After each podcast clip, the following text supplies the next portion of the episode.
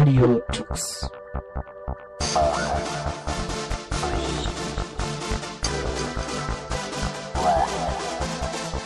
The German Linux Radio, the German Linux Radio.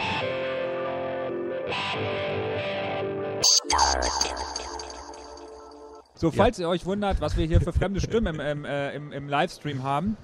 Äh, mir gegenüber sitzt nun Alexander Reichle-Schmiel alias Tolima Hallo. Vom Debian-Projekt. Falls ihr fleißig zugehört, über die, äh, zugehört habt über die Cebit, Alexander war bereits mehrmals hier, hat das neue Debian-Release Squeeze vorgestellt Genau. auf der Univention-Bühne. Alexander, für jemanden, der jetzt nicht weiß, wer du bist, vielleicht in ein paar kurzen Sätzen, wen habe ich vor mir?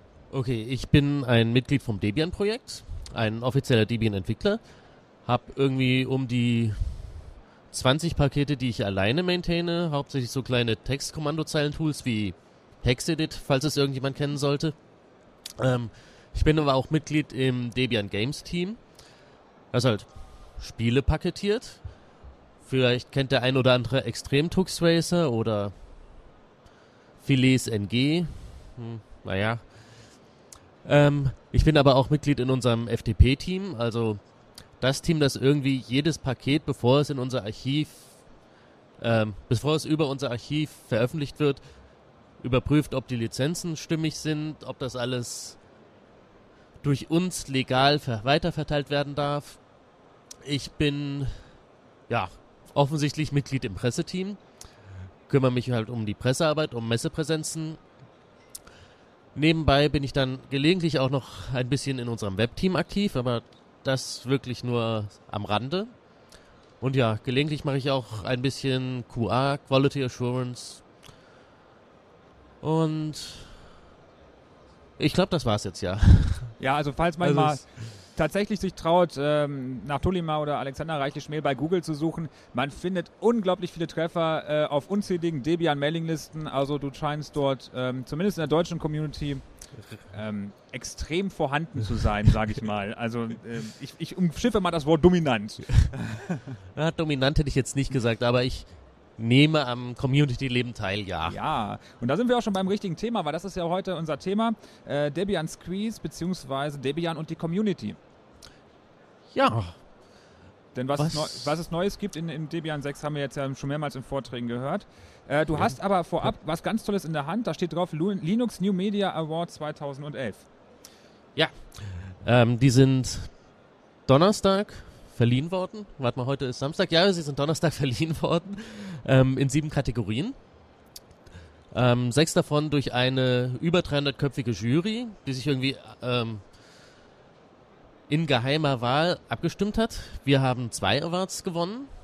Den für die beste Server-Distribution und den in der Königsklasse in der Outstanding Contribution to Open Source, Linux und Free Software. Also das ist wirklich eine ganz besondere Auszeichnung, die ich jetzt hier in den Händen halte. Ähm, mir, mir ist irgendwie gesagt worden, die letzten vier Jahre hätten wir immer knapp den zweiten Platz belegt.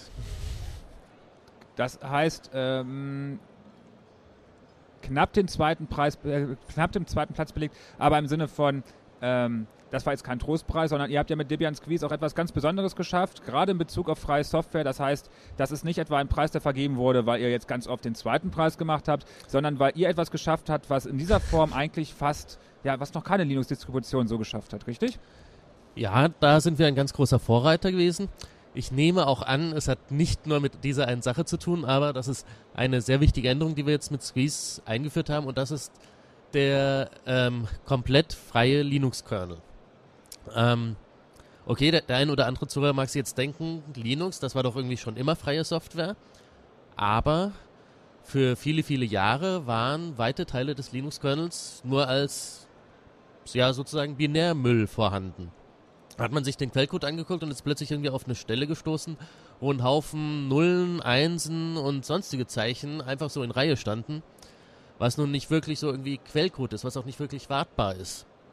Ähm, und nach wirklich vielen, vielen Jahren langer harter Arbeit, auch in Zusammenarbeit mit dem Linux-Kernel-Projekt natürlich, haben wir es nun geschafft, diese ganzen Firmware-Dateien, die halt so problematisch sind, so in separate Dateien wirklich auszulagern. Früher waren die halt einfach Teil des Treibers, des Quellcodes, konnte man nicht voneinander trennen. Jetzt ist es halt so, ähm, wenn ich die entsprechende Hardware habe, die eine solche Firmware braucht, kann sie dynamisch nachgeladen werden. Das heißt, wir können erstmal einen freien Kernel ausliefern und wer halt diese nicht freien Komponenten braucht, kann sie nachladen. Das ist dann eine Entscheidung des Benutzers, ob er ein freies System haben will oder ob er diese nicht freien Komponenten braucht. Ich möchte auch nochmal so ein ganz klein bisschen betonen, dass es nicht nur eine reine Debian-Sache, also das ist nicht nur ein Problem, das Debian sieht. Ähm, irgendwo in meinem Blog gibt es auch einen netten Hinweis auf ein Fedora-Paket für eine nicht freie Firmware, für ein nicht freies Firmware-Paket, wo der entsprechende Fedora-Maintainer irgendwie kom äh, kommentiert hat, hier ist eine neue Version dieser, ich weiß nicht mehr genau welche Firmware.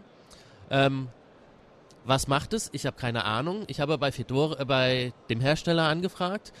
Sie haben mir angeboten, ich erfahre es, wenn ich ein Non-Disclosure Agreement unterschreibe. Das wollte ich nicht machen, also ratet euch einfach mal und stellt euch selbst vor, was das für eine Sache ist. Das heißt, andere Distributionen haben das äh, Problem durchaus erkannt. Aber Debian Aber ist tatsächlich das erste Projekt, das es geschafft hat, das bereits so ins Paket zu gießen, dass Genau. es tatsächlich anwendbar Genau, ist. es gab noch so ein paar eher nicht ganz so populäre Distributionen, die Firmware-Dateien entfernt haben.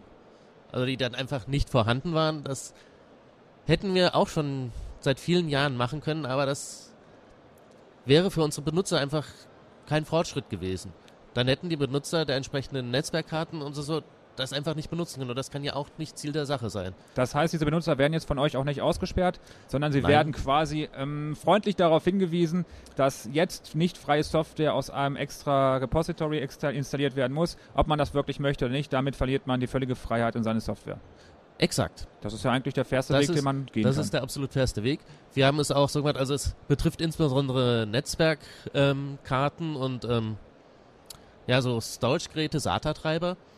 Ähm, da haben wir dann auch unseren Installationsprozess entsprechend angepasst, dass man gleich während der Installation irgendwie die entsprechenden Sachen per USB-Stick oder ähnliches nachladen kann. Ich meine, es hat ja wenig Sinn, wenn wir irgendwie sagen, du kannst den die nicht freie Komponente für deine Netzwerkkarte über deine nicht funktionierende Netzwerkkarte nachladen. Das macht dir recht wenig Sinn, deshalb haben wir das da auch entsprechend im Installationsprozess angepasst. ja, das würde auch, glaube ich, dem Benutzer relativ wenig Spaß machen.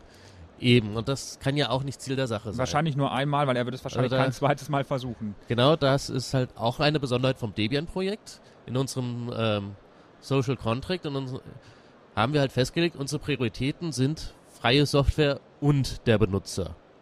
Da versuchen wir halt irgendwie so den richtigen Pfad zu finden, dass wir nicht irgendwie ins eine Extrem ausschlagen, irgendwie ähm, nur freie Software machen oder nur den, die scheinbaren Interessen der User vertreten, sondern dass wir da versuchen, den richtigen Mittelweg zu finden und dieser Award zeigt jetzt, dass wir irgendwie auf dem richtigen Weg sind, dass wir unsere Sache nicht mal so schlecht machen. Das heißt, äh, überhaupt wurde ja gegenüber dem Benutzer sehr viel, sehr viel, bei dem neuen Release sehr viel entgegengekommen. Es gab in der Vergangenheit ja öfter Kritik an daran, dass das Debian unter Umständen veraltete, in Anführungszeichen, Software in seiner Distribu Distribution mitführt. Geschuldet ganz einfach den Anforderungen, die Debian an diese Software stellt. Diese sehr peniblen Tests, diese abgehangene Software, die dann einmal eingefroren wird und dann nur noch mit Sicherheitsupdates versorgt wird, wenn ich das richtig verstanden habe. Im Prinzip ja. Ähm, das ist ja etwas, was dem Endbenutzer auf dem Desktop oftmals etwas gestört hat, dass dort keine neuen Softwareversionen äh, vorhanden waren, die, ich sag mal vorsichtig, zeitgemäßer wären oder up-to-dater wären. Ähm, da gibt es jetzt dieses neue System, diese Backports, die jetzt für Mhm. Debian zur Verfügung stehen. Ist das auch ein Schritt, in dem man sagt, wir sind auf den Benutzer zugegangen und möchten Debian etwas Desktop-kompatibler machen? Ähm, bei Backport ja und nein. Backports haben ursprünglich mal für bestimmte Server-Applikationen angefangen. Also die ersten Back Backport-Pakete waren, ich glaube, MySQL und PHP. Ähm, dass sich das auch irgendwie für Desktop-Benutzer mit etabliert hat, ist eher so eine Randerscheinung gewesen. Das war nicht wirklich gezielt geplant. Aber plötzlich kamen da halt auch die Benutzer und gesagt haben, können wir nicht einen Open Office Backport haben? Der Maintainer hat gesagt, ja, das macht eigentlich absolut Sinn. Habe ich auch dann ein bisschen weniger Arbeit und mehr, und mehr eine größere Testbasis. und mehr Feedback und hat das dann zur Verfügung gestellt. Und ja, das ist auch eine Sache, die macht es einfacher für den Benutzer. Auch mit Squeeze ist da wieder eine Kleinigkeit besser geworden. Ähm, Backports werden auch so mit Security-Updates versorgt, ja.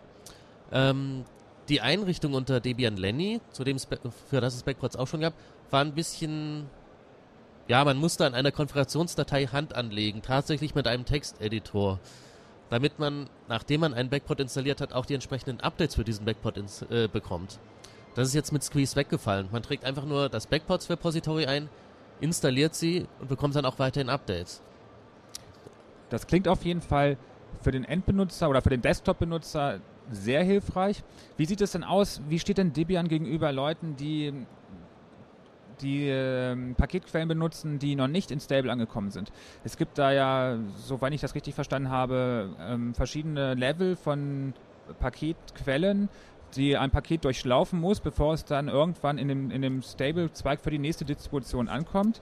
Es gibt ja in der Vergangenheit immer wieder Benutzer, die gesagt haben, okay, ich äh, möchte gerne aktuellere Software, ich gehe das Risiko ein, ich sage aktiv, ich ne, gehe dieses Risiko ein und möchte lieber aus Unstable oder Testing die Software benutzen, bin dafür aktueller, habe aber dafür vielleicht meine Schwierigkeit mit der Software. Wie sieht das Debian-Projekt das? Ähm, wir stellen die Pakete zur Verfügung, jeder kann sie runterladen, er kann sie benutzen. Ähm, ob das im Einzelfall bei dem Benutzer auch Sinn macht, ob er irgendwie unsere Entwicklerversion installiert, das muss der einzelne Benutzer wissen. Aber das Schöne am Debian-Projekt ist auch, dass der Benutzer die absolute Kontrolle hat. Es ist beispielsweise durchaus möglich, die unterschiedlichen Paketquellen, die wir haben, Unstable, Testing vornehmlich, sozusagen zu mischen. Man könnte beispielsweise, ähm, wenn man ein etwas erfahrener Benutzer ist, würde ich äh, den würde ich das in erster Linie dann empfehlen. Entschuldigung. Ähm, ein an sich Testing-System installieren und vereinzelt pa Pakete, die man haben möchte, aus Unstable nachinstallieren. Man kann also beide Quellen benutzen, aber sagen, der Hauptteil der Pakete soll aus unserer Testversion kommen. Okay, das, das heißt, ist recht gut dokumentiert, auch auf ähm, channel.debian.de. Einfach im Webbrowser angucken und das also da, das ist wieder so eine Sache, da hat der Nutzer, der Benutzer die absolute Wahlfreiheit, was er machen möchte. Super, das heißt, ich könnte also ein, ein ganz normales Debian aufsetzen und könnte sagen, ich brauche jetzt von diesem äh, Paket aus welchem Grund auch immer die Entwicklerversion, vielleicht weil ein neues Feature drin ist, was für in einer Abhängigkeit für irgendeine mhm. Software, die ich einsetze, unglaublich wichtig ist. Dann kann ich sagen, ich möchte dieses eine Paket aus Unstable oder Testing installieren. Und exakt. das ganze exakt, das komplette andere System ist davon unbeeinträchtigt, solange keine Abhängigkeiten da irgendwo beschädigt werden. Ich denke mal. Das ist eine kleine Einschränkung, die man da machen muss. Ähm, wenn ich ein bestimmtes Paket aus Unstable installiere, dann kann es natürlich auch sein, dass diverse Abhängigkeiten mit aus Unstable reingezogen werden. Klar. Ähm, aber bei Testing, bei wenn ich Testing und Unstable parallel benutze, funktioniert das relativ gut weil die in der Regel recht ähnlich sind. Ähm, für Leute, die eigentlich hauptsächlich ein stabiles System haben wollen, für eine produktive Umgebung, ähm, wäre es schon eher sinnvoll, auf äh, Squeeze, auf Stable zu bleiben, Backports zu benutzen oder, wenn ein Backport noch nicht vorhanden ist, um diesen zu bitten. Da gibt es auch eine, ja, ein System, ja, System ist ein bisschen übertrieben. Es gibt eine Mailingliste, an die kann man sich wenden und sagen, ich hätte gerne von diesem und jenem Paket eine aktuellere Version. Je, wenn man es dann auch begründet, hat man auch gute Chancen, dass das dann jeder, dass sich dann auch jemand findet, der diesen Backport betreut. Und das heißt, diese Backports sind von Debian voll unterstützt, Sicherheitsupdates fließen ein, ja, Abhängigkeiten, braucht man sich ähm, gar keine Gedanken drum machen. Wenn man sich äh, backports.debian.org auf seinem Browser anschaut, sieht man auch gleich auf der Startseite, dass äh, gerade erst vor kurzem ein Security-Update für Oh, ich, jetzt habe ich es leider nicht mehr im Kopf. Aber man sieht auch gleich auf der Homepage, da sind irgendwelche Security-Updates rausgekommen. Kann man sich will auch irgendwie per Mailingliste immer zuschicken lassen, wenn da was gekommen ist, oder ein RSS-Feed abonnieren. Das wird relativ gut betreut, ja. Also auf jeden Fall ein Schritt hin zum Benutzer zur Community auch, wobei das mit der Community bei Debian ja eine ganz wichtige Rolle spielt. Ganz einfach aus dem Grund, weil Debian rein Community getrieben ist als Distribution. Eben, wir haben keine Firma in unserem ja, drücken, die uns irgendwie mit Geld oder sonst was versorgt. Wir sind ein reines Community-Projekt. Ähm, hat ein paar Vorteile. Wir haben beispielsweise keine Marketingabteilung im Hintergrund, die irgendwie feststellt, ach, jetzt ist ein halbes Jahr vorbei, jetzt sorgt doch mal dafür, dass was Neues auf die Läden kommt, in die Läden kommt. Also wir haben so den Luxus, Sachen richtig zu machen, sozusagen. Ähm, hat gelegentlich auch ein paar Nachteile, äh, wenn man halt so in den sogenannten Enterprise-Markt möchte. Ähm, dass halt man von Debian selbst nicht direkt Support bekommen kann, sondern erst von Drittanbietern. Kann man sich aber auch überlegen, ob das ein wirklicher Nachteil ist, in dem Fall, weil eigentlich bin ich dann ja absolut unabhängig. Das Schlimmste, was mir passieren kann, ist, dass irgendwie mein einer Supportanbieter pleite geht und dann suche ich mir den nächsten. Während ja so eine Firma gerne mal verkauft wird, wenn die Aktionäre meinen, sie bräuchten gerade mal wieder eine Gewinnausschüttung. Zum Beispiel. Ist ja gerade ein sehr heißes Thema. Immer wieder, seltsamerweise. Ja, oder es gab auch schon durchaus größere Linux-Distributionen, die an den Rand des Bankrotts gehen. Das heißt, Debian, eine von der Community getriebene Distribution. Und die Debian Community, da gab es ja im letzten Jahr eine große Änderung. Ich glaube, es war letztes Jahr, es war noch nicht dieses Jahr. Ähm, es gab viele große Änderungen ja, im letzten die Jahr. Die große Änderung war, man brauchte nicht mehr Debian-Entwickler sein, um tatsächlich zum Debian-Projekt gehören zu können. Ähm, das sind zwei Sachen, die wir relativ kurzfristig geändert haben. Ähm, die eine Sache ist, dass es aus historischen Gründen immer einen recht ausführlichen Prozess gab, wie man ein offizieller Debian-Entwickler wird. Und dann auch komplette Uploadrechte in unser ganzes Archiv hat, wo auch dann durchaus, auch eben aufgrund der Tatsache, dass man alles hochladen kann, viele Sachen getestet worden sind. Also als ich Debian-Entwickler geworden bin, bin ich im Detail gefragt worden, wie eine Shared Library aussieht und wie man die paketiert und das ist etwas, das hatte ich absolut gar nicht vor. Ich muss auch ehrlich sagen, das weiß ich jetzt vermutlich auch gar nicht mehr. Ähm, aber die erste Änderung, die wir dann eingeführt haben, ist, dass wenn es irgendwelche Leute gibt, die nur vereinzelt irgendwelche Pakete sich kümmern möchten, die irgendwie sagen, ich habe dieses eine Paket, das soll ins Debian-Archiv, darum möchte ich mich kümmern, denen haben wir es jetzt ermöglicht, exakt das zu tun. Also es gibt jetzt den sogenannten Debian Maintainer Status, ähm, wo man halt beschränkte Upload-Rechte bekommen kann. Und die andere Sache, das ist noch nicht ganz so lange her, dass wir das eingeführt haben, ist, dass man jetzt ein offizieller Debian-Entwickler werden kann, ohne ähm, selbst Pakete betreut zu haben. Also wir haben beispielsweise einen Dänen namens Kare, der kümmert sich sehr ausführlich um unsere Webseiten. Also ähm, wir haben ja gerade eben erst ein Announcement rausgehauen, dass wir diesen tollen Award gewonnen haben. Die dänische, also wir haben das Announcement in Englisch in unser Quellcode-System reingeschrieben haben dann angefangen, das zu übersetzen und die dänische Version war schneller übersetzt und ähm, drin als die deutsche. Okay. Also er hat es schneller geschafft als die, die wir dieses Announcement geschrieben hatten. Und das ist jemand, der trägt unheimlich viel bei, aber hat absolut kein Interesse daran gehabt, irgendwelche Debian-Pakete zu machen. Aber aufgrund dieser letzten, dieser neuen Änderung, wo wir einfach nur gucken, ob die, ja, ob so sozusagen das Interesse besteht, ob der philosophische Hintergrund, also philosophisch in Anführungszeichen, Hintergrund stimmt, ähm, der ist jetzt ein Debian-Entwickler, inklusive seiner E-Mail-Adresse at debian.org.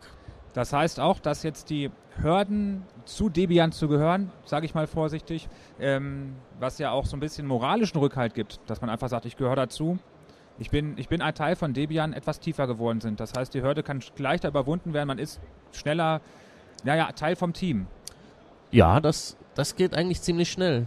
Ich bin auch ein paar Mal gefragt worden, was kann ich denn so machen, um zu Debian beizutragen. Und oftmals wissen die Leute gar nicht, wie einfach es ist. Also ich habe es, glaube ich, auch in meinen Vorträgen schon erwähnt. Wir haben diesen Screenshot-Service, äh, screenshots.debian.net, wo die Leute einfach zu Debian-Paketen einen Screenshot zur Verfügung äh, hochladen können.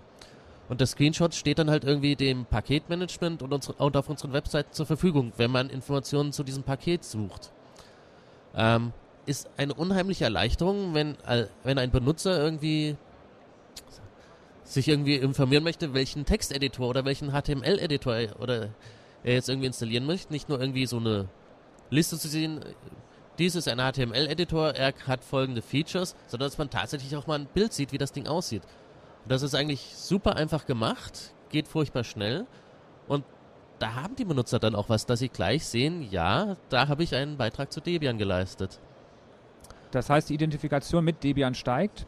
Gab es da jetzt Ja. schon eine merkliche, ähm, äh, eine merkliche Reaktion der Community darauf? Ist, ist, ist, wurde das gut aufgenommen? Hat sich da irgendwas deutlich Also der- geändert? Ja, also wir haben sehr viel positives Feedback bekommen. Bei dem, um bei dem Screenshots-Beispiel zu bleiben, ähm, das ist ein Service, der war eigentlich gar nicht so wirklich bekannt und hat es trotzdem schon auf, ähm, das sieht man auf der Homepage, wenn man es aufruft, glaube ich, viereinhalbtausend Screenshots geschafft. Also um die 4000 Screenshots waren es. die Benutzer das- einstellen, nur weil sie die, das die Programm Benutzer eingestellt haben, nur weil sie das Programm benutzen. Und ähm, wir, wir haben auch die öfter mal irgendwelche Meetings mit anderen Distributionen, um halt so kollaborative irgendwelche Probleme zu lösen. Ähm, und da hört man immer wieder, dass andere Communities da, sowas nicht schaffen. Dass es halt kon äh, wirklich so ein merkliches Feedback an Screenshots, an ähm, DevText und ähnlichem gibt. Also DevText ist ein anderes System, um das uns Distributionen beneiden, wo halt die ganzen Debian-Pakete mit Auszeichnungen versehen worden ist, damit man halt mehr hat, um zu suchen, um zu filtern, als halt eine textuelle Beschreibung, das am Rande gewähnt. Das heißt, Und- wer, wer Lust hat zu helfen, wer Lust hat bei Debian Teammitglied zu werden, also Teammitglied im Sinne von diese, diese Distribution zu verbessern, diese Distribution voranzutreiben, das ist jederzeit möglich. Gibt es irgendwas, was ihr ganz dringend braucht? Irgendwelche Leute, die ganz besondere Fähigkeiten haben, die jetzt da draußen sitzen und sagen, Mensch, wieso habe ich Also- das nicht gewusst? Dann, da, da, da kann ich doch was tun. Gibt es irgendwo einen Anlaufpunkt, wo man sich direkt informieren kann?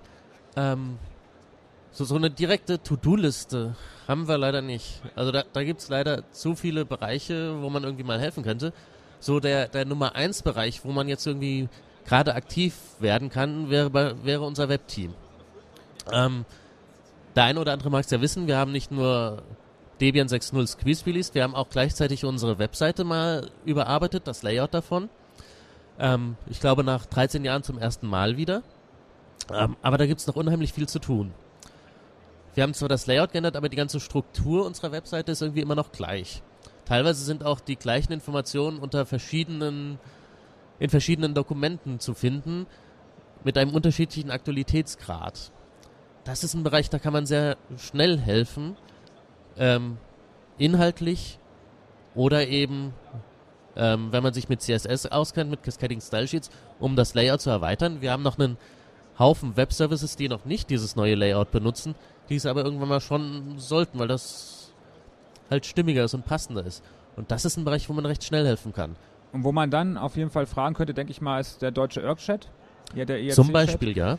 Ähm, der müsste sein, wo, wo findet man den? Ähm, irc.debian.org und dann einfach hash debian.de.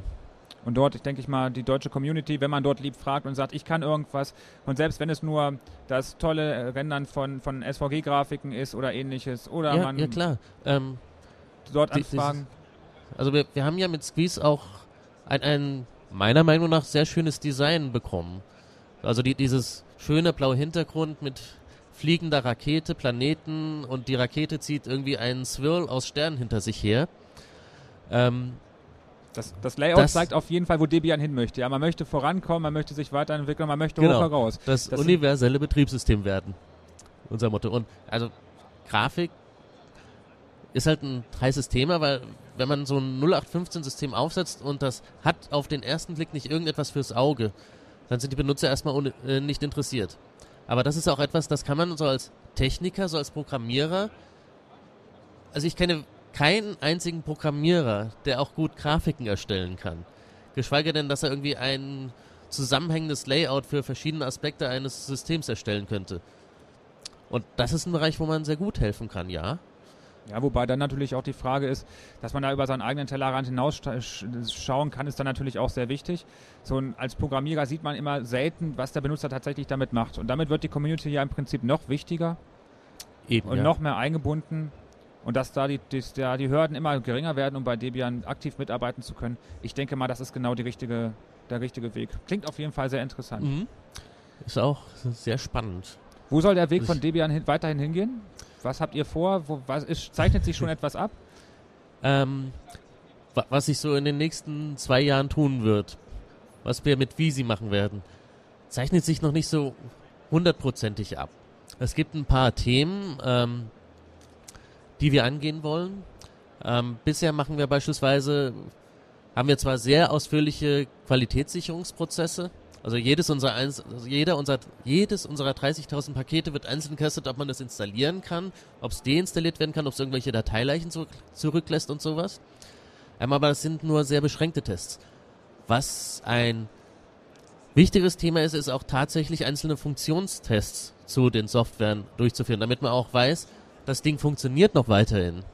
Ich meine, wir haben es ähm, mit der Einführung von der K-FreeBSD-Portierung gesehen, dass es teilweise Software gibt, die kann man zwar ohne Probleme kompilieren, es kommt dann auch irgendwie ein Debian-Paket raus, aber das, das Programm, das man da dann zusammen kompiliert hat, funktioniert gar nicht so, wie man es erwartet. Also das tut einfach nicht das, was es soll. Und das ist halt ein wichtiges Thema. Was halt natürlich auch weitergehen wird, ist die Weiterentwicklung unseres Webdesigns, die Anpassung des Webdesigns auf die ganzen anderen Webservices, die wir haben. Ähm, Im Augenblick ist beispielsweise unsere Fehlerdatenbank noch mit, mit dem alten Design. Das sollte angepasst werden. Ähm, was auch ein recht heißes Thema ist, ist bisschen mehr Sicherheit standardmäßig in das System reinzubringen.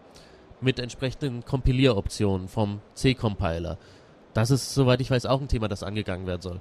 Und natürlich, hier auf der CeBIT mehrfach schon gefragt worden, LibreOffice. Debian hat schon LibreOffice in, äh, im Debian Unstable Zweig drinne. Ähm, demnächst wird es auch entsprechende Backports dann für Squeeze geben.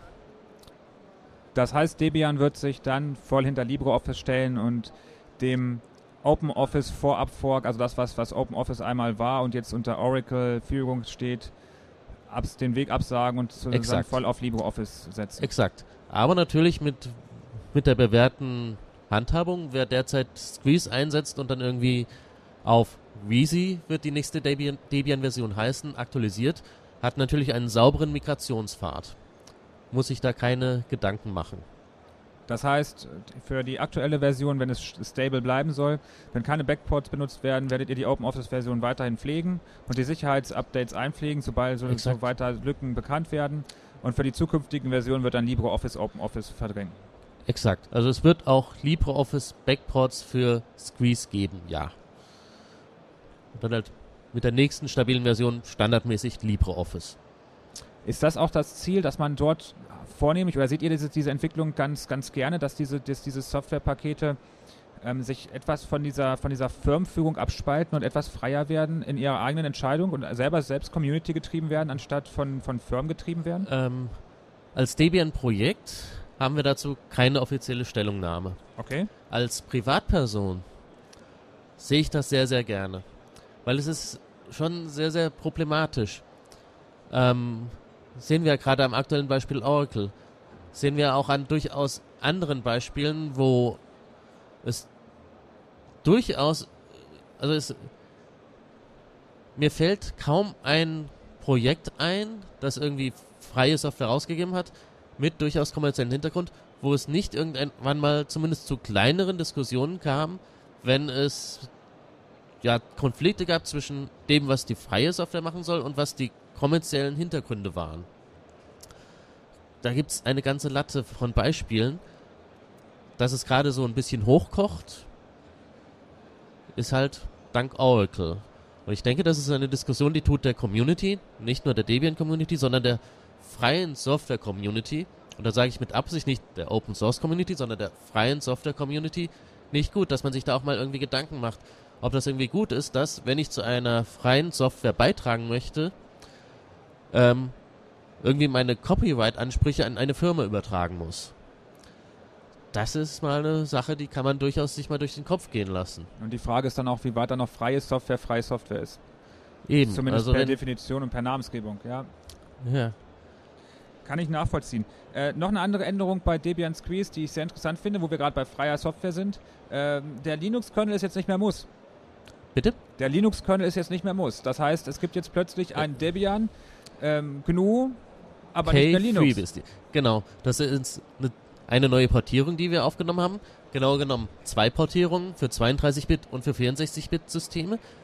Das ist exakt äh, ein hundertprozentiges Debian-System mit den gewohnten Tools, die ich zur Verfügung habe. apt-get, aptitude, ähm, debconf und den ganzen anderen Paketen, die wir im Archiv haben, aber statt dem Linux-Kernel haben wir einen FreeBSD-Kernel. Ähm, Im Augenblick bezeichnen wir das noch als Technical Preview, weil es ist halt eine Sache, die, die hat so noch kein Mensch gemacht. Es kann sein, dass da durchaus noch ein paar Sachen dabei sind, die noch nicht ganz so gut funktionieren. Ich selbst habe auch schon festgestellt, die Dokumentation stimmt teilweise noch nicht so hundertprozentig, wenn irgendwelche Bootparameter angegeben sind, die nur auf einem Linux-System funktionieren, aber nicht auf einem FreeBSD-System. Ähm, deshalb nennen wir es im Augenblick noch Technical Preview, aber es ist von uns freigegeben. Man kann es herunterladen, man kann es ausprobieren.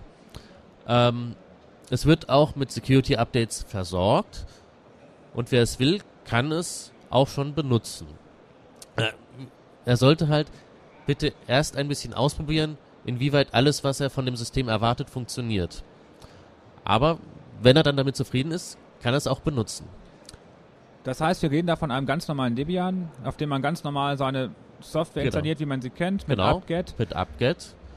Und irgendwo darunter werkelt in irgendwelchen verborgenen Kellergewölben statt dem Linux-Kernel ein FreeBSD-Kernel, Genau, der, der, Kernel vom FreeBSD-Projekt, der dessen Features mitbringt. der dessen Features mitbringt. Das heißt, interessant für Jails zum Beispiel Für BSD-Jails gehen, und, Paketfilter für die Firewall gehen, und vielleicht für Storage-Systeme ganz interessant ZFS. ZFS. Haben wir auf der CeBIT auch ein kleines Demosystem. Okay, mit ein paar USB-Sticks, aber einfach nur um zu zeigen, es geht. Ähm, ZFS ist das ist Dateis ein Dateisystem, das hat Sun ursprünglich entwickelt, inzwischen Solaris. Und das ist halt nicht nur ein reines Dateisystem, sondern es kombiniert Dateisystem mit Logical Volume Management, mit RAID-Funktionalitäten und bringt dazu noch so diverse Sachen wie Checksumming und ähnliches. Also ich habe zwei Befehle, mit denen kann ich so ein äh, Festplattenpool verwalten und einfach irgendwie sagen, ich möchte gerne irgendwie jetzt ein RAID 5 haben, ich möchte da noch ein bisschen was dazu tun, ich möchte eine Festplatte entfernen oder ähnliches.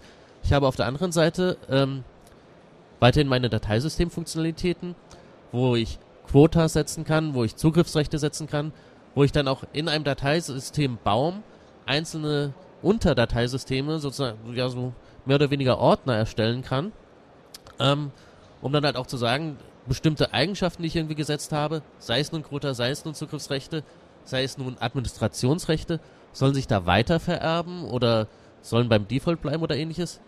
Ich habe auch so lustige Sachen, dass ich ähm, Snapshots machen kann von dem Dateisystem, um halt einen bestimmten Zustand des Systems irgendwie einzufrieren.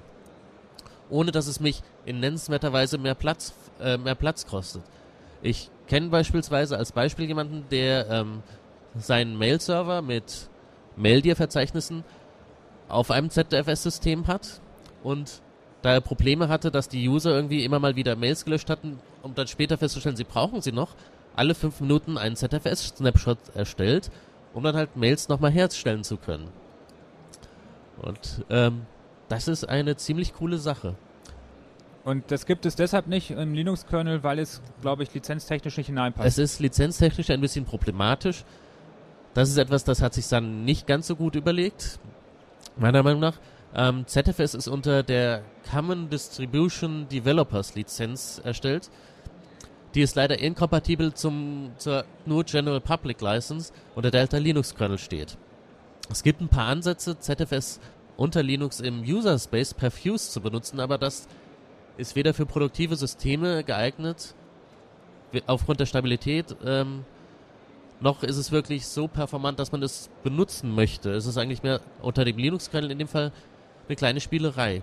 Mit dem BSD-Kernel, BSD hat halt die BSD-Lizenz, die sich zusammenfassen lässt als mach was auch immer du damit willst, aber lass bitte mein Copyright oben in der Datei stehen. Mit der kann ich das ohne, ohne Probleme kombinieren und deshalb gibt es jetzt unter Debian GNU KFreeBSD auch das ZFS-System. Wenn man will, auch gleich bei der Installation mit. In diesem Zuge gab es ja oder gibt es ja unter Linux dieses ButterFS-Dateisystem, BTFS, das in Ja. die ähnliche Kerbe schla äh, schlagen soll. Äh, Gibt es da in Debian bereits dieses Dateisystem zur Auswahl oder sagt man, no, das ist uns noch ein bisschen zu Es- freakig, das möchten wir noch nicht in eine stabile Version einbauen? Nein, das gibt es zur Auswahl. Ähm, mit Debian 6.0 Squeeze haben wir das mit in den Installationsprozess aufgenommen. Die entsprechenden Utilities sind natürlich auch mit dabei, damit ich mich darum kümmern kann. Ähm, wenn ich will, kann ich also ein Debian 6.0 Squeeze mit einem Linux-Kernel installieren und bei der Partition einfach sagen, ich möchte kein Extended 3 Dateisystem, sondern ein, Entschuldigung, ein BTRFS-Dateisystem haben. Ein, ja, das, ist funktioniert. absolut möglich. Aber äh, ein CheckFS für das Dateisystem hat auch Debian noch nicht dabei. Ähm, aus deinem Grinsen schließe ich, das gibt's noch nicht. Also haben wir es sicherlich auch noch nicht, ja. Nein, wir hatten irgendwann mal im Podcast jemanden, der da erschreckend drüber gestolpert ist, dass er es aufgesetzt hat und dann ähm, beim, beim Dateisystem checken wollen festgestellt hat, dass der Eintrag im, im Kernel noch lautet, es gibt noch keins. Ups, ja, ich weiß nur, dass es das geht. Ich habe auch drüben eine kleine virtuelle Maschine aufgesetzt, wo man sich das angucken kann, dass es wirklich ein BTRFS ist, aber weiter beschäftigt habe ich mich mit der Thematik auch noch nicht. Ich habe nur gesehen, dass es geht. Ja, das wundert mich eigentlich, dass dieses Thema so ein bisschen eingeschlafen ist in letzter Zeit. Ähm, es war, während es, äh, als es in den Kernel gekommen ist, ich glaube in äh, 32 oder 34 ist es in den Kernel gekommen. Da wurde es dann ähm, sehr Muss gehypt. bei 32 gewesen sein, denn das ist der Long-Term Kernel, den wir mit Debian Squeeze ausliefern, ja. Ja, und danach hat es so ein bisschen abgeflaut, da gab es dann keine, keine News mehr dazu. Aber ich bin sicher, die Entwicklung geht da voran. Ich habe auch ab und zu mal geschaut, es gibt da noch Commits in den Kernel, es ist also nicht tot. Ich, denk, ich denke schon, dass sich da einiges tut, auch weil sie jetzt gerade, ähnlich wie Debian, einen Linux New Media Award bekommen haben. das ButterFS-Team, Bei der FS-Team, ja. ja. das klingt auf jeden Fall interessant. Ich denke Ja, auch, dass eh. da die Zukunft hingeht. Das ist auf, in den Debian Squeeze auf jeden Fall unterstützt. Das Ja. klingt gut. Wie sieht's aus? Wie viele Toy Story-Teile müssen noch veröffentlicht werden, damit euch die Namen nicht ausgehen? ähm, es existiert eine Liste. Wenn ich mich nicht irre, haben wir noch vier Charaktere übrig. Das ist nicht viel, das würde so für acht Jahre reichen. Gibt es da Ja. geheime Abkommen mit Pixar, um doch bitte noch Nein. Toy Story 6 zu machen äh, und äh, nach Möglichkeit sieben neue Also ich- Charaktere einzuführen? Also ich muss auch ehrlich sagen, ich bin noch nicht dazu gekommen, mir Toy Story 3 anzugucken. Ich weiß nicht, ob da irgendwelche neuen Charaktere hinzugekommen sind. Aber traditionell ist es so, dass unsere, unser, Re- unsere Release-Manager die Codenamen bestimmen und die haben dann auch das Privileg und die Ehre, das neue Namensschema auszusuchen. Okay, das heißt, Weil es, äh, es ist deren Ehre, weil es ist ein, ein nicht sehr angenehmer Job, der nur zweimal im Jahr ein, ein äh, äh, zweimal im Jahr in einer ungeheuren Menge an Ruhm läutert, aber um das irgendwie so entsprechend zu honorieren, dürfen die sich ganz alleine die Codenamen ausdenken. gut, also keine Geheimabkommen mit Pixar. Ich bin kein Release Manager. Man müsste sie mal fragen, ob es da irgendetwas gibt. Ja, haben wir sonst noch irgendwas Wichtiges vergessen?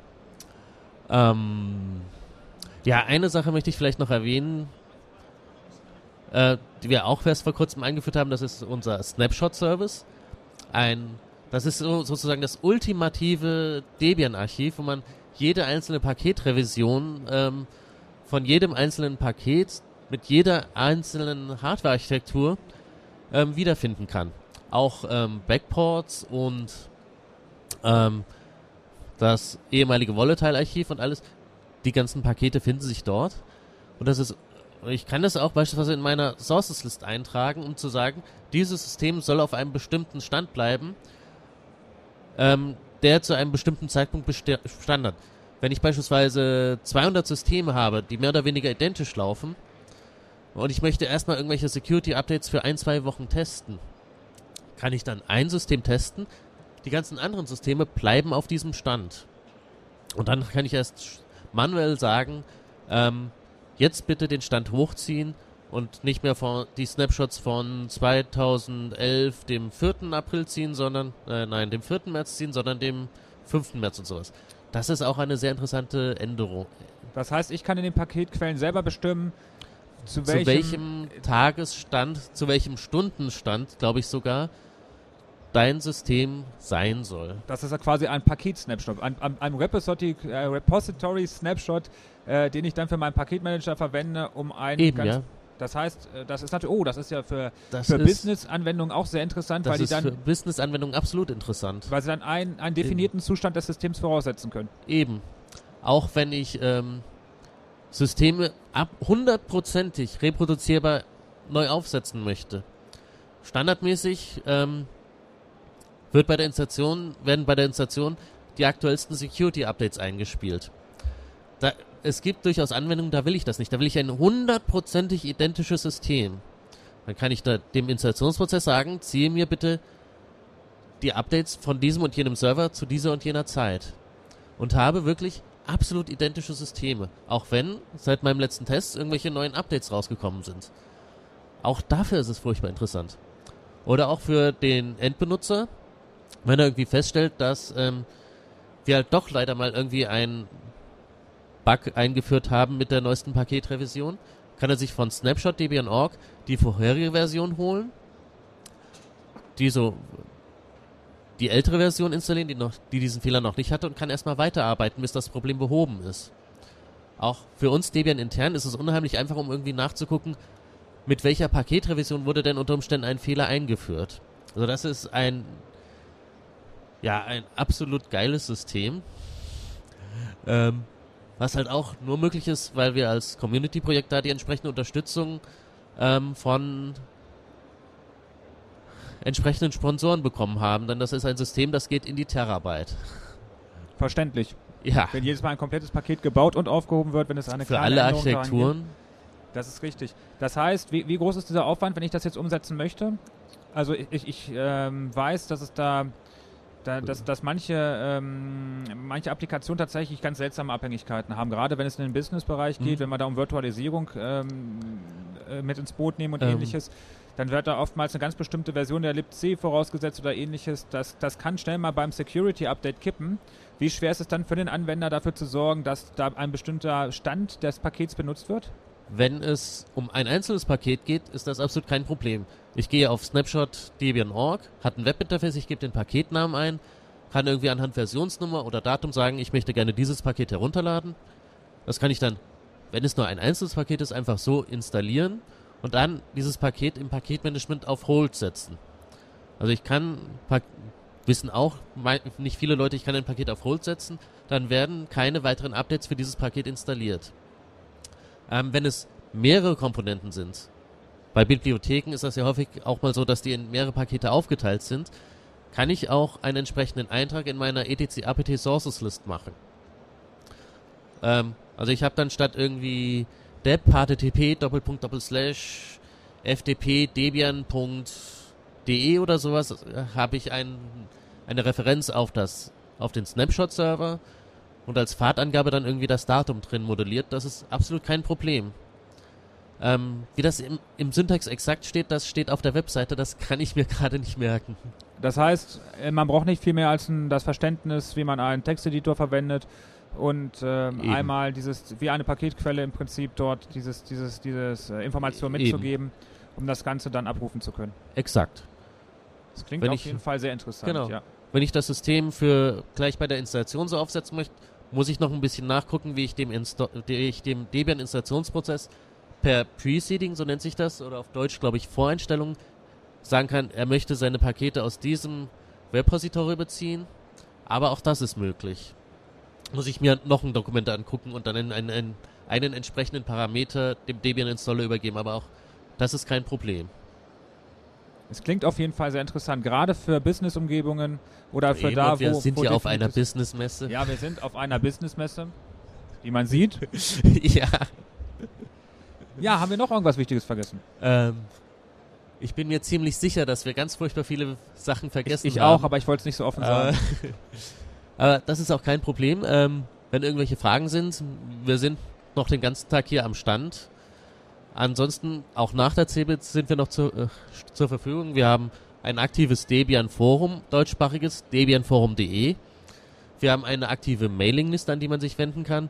Wir haben einen, ja, aktiven IRC-Channel. Naja, nachts nicht immer aktiv, aber zu den üblichen Zeiten durchaus aktiven IRC-Channel, an den man sich wenden kann. Und ähm, ich kann die Leute einfach nur einladen, mal irgendwie vorbeizuschauen und sich mal irgendwie anzugucken, was es hinter dieser Community ist. Also ich kann das zumindest nur bestätigen, dass Alexander hier nicht gebissen hat. Ich denke mal, das macht die Debian-Community allgemein nicht. Ähm, wir haben ja auch gehört, dass Leute immer gefragt sind, gesucht sind. Man kann dort seine Hilfe einbringen, wenn einem Debian gefällt, ja. wenn einem die Idee dahinter gefällt. Ich denke mal, die zwei Awards haben gezeigt, dass Debian nicht so monoton und alt ist und, und eingefahren ist, wie viele sagen, sondern Debian ist eigentlich etwas, was sich immer Also weiterentwickelt, was weitergeht, was sich auch ab und zu neu erfindet und erfinden muss und auch Schritte wagt, die sonst keiner in wagt. diesem, in diesem, ja, ich bin versucht, das Wort Markt zu sagen, weil mir kein anderer Begriff einfällt, aber in diesem Markt muss man sich ja auch irgendwie immer wieder neu befinden und neue Sachen bringen. Und das schaffen wir eigentlich ganz gut, denke ich. Das, sonst würden, wir- würden wir wahrscheinlich nicht schon Also- so lange von Debian lesen und Ja. werden nicht noch so lange davon lesen. Ja, 18 Jahre werden wir dieses Jahr. Wir werden volljährig. Ich könnte jetzt davon ähm, äh, jetzt einen dummen Spruch lassen, der dann mein eigenes Alter damit einbindet, aber das, das lasse ich lieber. Dann sage ich an dieser Stelle vielen Dank, Alexander, für das Ja. Interview. Gern geschehen, immer wieder gerne. Äh, als Podcast dann bei uns auf der Webseite in den nächsten Tagen ab, abrufbereit. Links etc. zu den Irk-Channel werden wir dann auch nochmal da unterbringen. Okay, Das heißt, wenn jemand euch mithelfen möchte, dort der Gemeinschaft beitreten möchte, dann Sag ist er bei euch Bescheid. gern gesehen. gerne, natürlich. klar. Dankeschön, Okay. Alexander. Vielen Dank. Das war eine Sendung von Radio Tux, herausgegeben im Jahr 2011 unter Creative Commons bei Non-Commercial Sharealike.de. Lieder sind eventuell anders lizenziert. Mehr Infos auf radiotux.de. Unterstützt von Open Coffee, B Linux. Tarent und Fairtrade Software.